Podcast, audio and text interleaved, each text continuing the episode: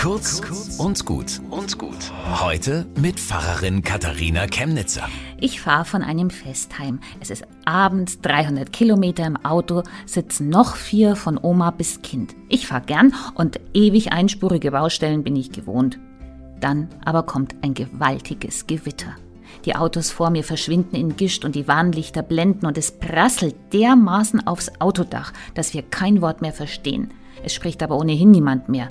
Angespanntes Schweigen. Nichts darf mich jetzt ablenken. Es ist trocken im Auto, die Blitze können uns nichts anhaben und ich kann fahren.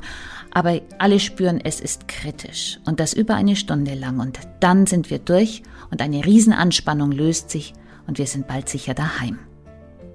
Unser traditionelles Europa sitzt auch in so einem Gewitter. Unsere Länder transportieren drei Generationen durch die Geschichte und wir wollen sicher durch die Zeit kommen und uns zu Hause fühlen. Um uns herum gewittert es gewaltig.